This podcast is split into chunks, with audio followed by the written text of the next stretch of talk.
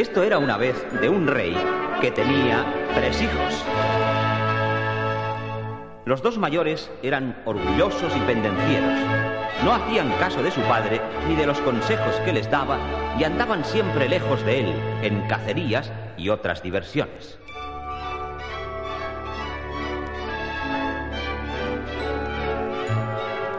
En cambio, el príncipe Juan, el menor de ellos, era humilde, cariñoso con todo el mundo y muy apegado a su padre, de quien no se separaba un momento porque le quería muchísimo. Sucedió que el rey cayó malo de una extraña enfermedad. Acudieron los médicos de palacio y no supieron hallarle remedio. Vinieron luego los doctores de la ciudad, los del reino y los de países extranjeros, y todos declaraban que no sabían su mal. Pero un día llegó un hombre quien dijo venir de tierras muy lejanas para ver al rey. Le respondieron, El rey está enfermo y no puede recibir a nadie. Por eso he venido. Decirle que soy médico y puedo curar su mal. Llevaron recado al rey y hubo de ser el príncipe Juan quien pudo convencerle de que recibiera al médico. Majestad, vuestro mal tiene cura. Muy difícil, pero cierta. Oler la flor de la lila. Eso no parece difícil. Decid que la traigan. Ahí está la dificultad. Lo único que se conoce es que esa flor crece en un jardín encantado y está guardada por un león de piedra y que quien va por ella nunca o casi nunca logra regresar. El príncipe Juan quiso salir enseguida en su busca, pero el rey llamó a sus hijos mayores, que como siempre andaban de cacería, les explicó las palabras del médico y terminó ofreciendo su corona al que le trajera la flor. Salieron los hermanos de la alcoba del padre y los dos mayores dijeron al pequeño que no querían correr ningún peligro ni ir en busca de la flor. Solo cuando vieron que el príncipe Juan estaba decidido a intentar encontrarla, por miedo a que el rey le diera la corona prometida, determinóse el mayor a salir para el viaje. Tres jornadas le llevaron a la linde del bosque que el extranjero había indicado y en ella encontró el cruce de tres caminos y sentada sobre una piedra a una viejecita que le preguntó ¿Quién tal mal te quiere que por aquí te envía? Respondió soberbio el príncipe. Mi buena o mala fortuna. ¿Qué le importa a usted? Hijo, estoy desmayada de no comer en dos días. ¿Llevas algo en el zurrón? Sí, llevo piedras. Pues piedras se te vuelvan. Ya había echado por el camino de la derecha cuando advirtió que el zurrón se volvía muy pesado. Abriólo para ver la razón del peso y vio toda la comida que en él llevaba convertida en piedras. Dijo, Maldita vieja, a la vuelta te moleré a palos. Siguió en su caballo y entró en el bosque. Dejémosle en él y volvamos a palacio. Pasaron los siete días, los ocho, los diez, ni regresaba el príncipe, ni se tenía noticia suya. El rey y el príncipe Juan estaban tristes y temerosos de alguna desgracia. Su otro hermano, el compañero de diversiones del desaparecido, contento porque así veía posible que llegara a ser rey él mismo. Se presentó a su padre, le pidió licencia para ir en busca de la flor y al despuntar de una mañana emprendió su camino. Tardó tres días en llegar al bosque. Allí encontró a la viejecita. Tuvo con ella las mismas palabras que su hermano mayor, con la diferencia de que dijo llevar arena en el zurrón y en arena se le volvió su comida. Tomó el camino de la izquierda y desapareció entre los árboles. Volvieron a pasar los días sin que regresaran los príncipes ni llegara ninguna noticia de ellos. El rey, sobre su enfermedad, sufría la pena de no saber de sus hijos. El príncipe Juan padecía por ellos y por el mal de su padre, y así le habló. Padre, mis hermanos no vuelven y vuestra enfermedad continúa. Dadme licencia para ir a buscar la flor de la lila y ver si los encuentro. No puede ser, hijo. Tarde o temprano habré de morir. Si tus hermanos no vuelven, ¿Qué sería del reino si tú también desapareces? Pero el príncipe volvió a su empeño y tanto porfió que su padre hubo de darle el permiso de marchar. Y tres días más tarde se encontraba con la viejecita que le preguntó ¿Quién tal mal te quiere que por aquí te envía? Nadie me quiere mal, abuelita. Vengo en busca de la flor de la lila para curar a mi padre enfermo. Ay, hijo, llevo dos días sin comer. ¿Tienes algo que me des? En el zurrón llevo pan, queso y uva. Coma todo lo que quiera, abuelita. Pues que Dios te lo aumente, hijo. Apeóse del caballo el príncipe Juan y comenzó a partir su comida con la viejecita como si fueran hermanos y muy admirado advirtió que al terminar de comer quedaba en el zurrón más pan, más uva y más queso que al comenzar la comida. Pero nada dijo y la anciana le habló así. Escucha bien lo que voy a decirte y no olvides una sola palabra. Sí, abuelita. Vas a seguir el camino de en medio. Cogió un pedazo de pan sacó un pañuelo y siguió. Toma este pan y este pañuelo. Conocerás el jardín porque está cercado con un muro y el muro cerrado con una puerta de hierro. La puerta se abre sola cuando dan las doce del día y se cierra al sonar la última campanada. Si para entonces no has salido, te quedarás allí encantado. Cuando entres, encontrarás flores hermosísimas y pájaros nunca vistos que te llamarán por tu nombre. Y al ver que no les haces caso, te dirán los insultos más atroces y las amenazas más horribles.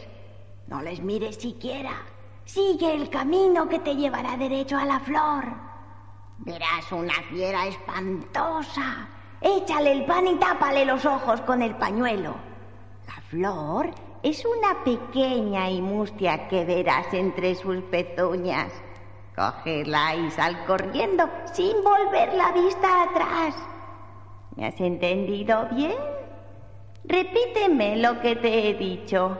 Repitió el príncipe las palabras de la viejecita y ésta terminó. Pues que Dios te bendiga.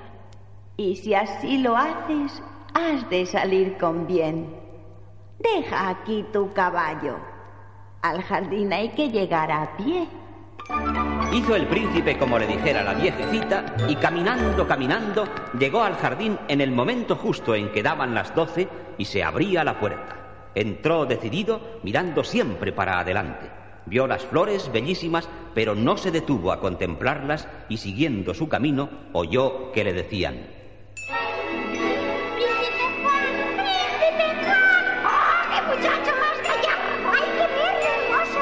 comprendió que eran los pájaros y en ningún caso les hizo. Ellos le gritaron más y más fuerte y comenzaron a insultarle. Mas él seguía adelante y llegó a donde dormía la fiera. Le tiró el pedazo de pan, le cubrió los ojos con el pañuelo, cogió la flor que crecía entre las pezuñas y salió corriendo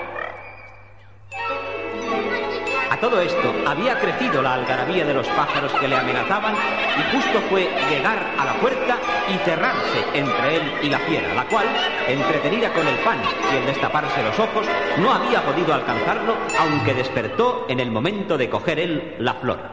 Entretanto, sus hermanos se habían encontrado porque los caminos de la derecha y la izquierda eran uno solo que rodeaba al bosque, habían vuelto juntos al cruce y visto allí el caballo del príncipe Juan.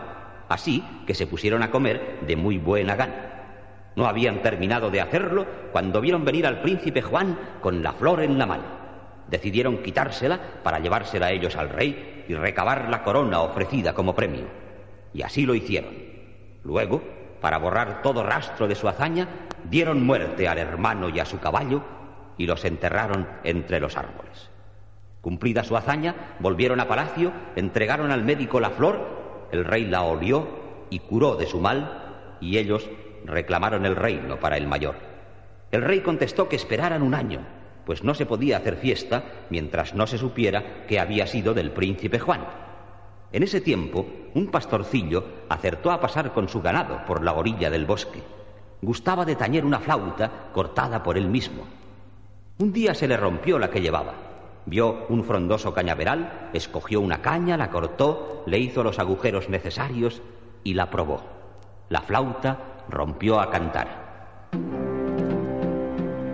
Pastorcito, no me toques ni me dejes de tocar. Mis hermanos me mataron por la flor de la lila. Quedó admirado el pastor y se dijo, Una flauta que canta. ¿Estaré soñando? Voy a probar otra vez. y la flauta volvió a cantar. Pastorcito, no me toques ni me dejes de tocar. Mis hermanos me mataron por la flor de la lila. Anda, pues es verdad.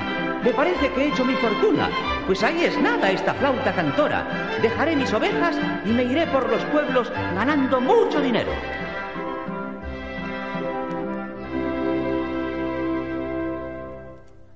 Había pasado ya un año desde la desaparición del príncipe Juan, y el rey, aunque con grandísima pena, no tenía excusa para alargar el plazo, porque palabra de rey no vuelve atrás.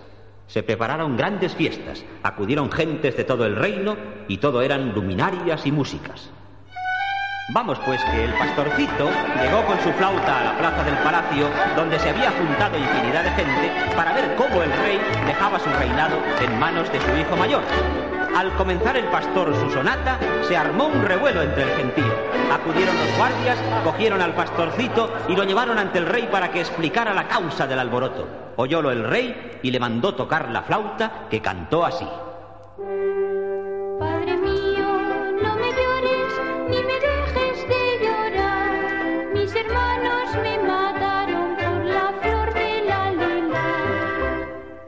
El mayor de los príncipes arrebató la flauta de manos del pastor diciendo, Esto es una mentira. La flauta no canta. a lo que respondió el rey, Prueba tú mismo. y la flauta cantó.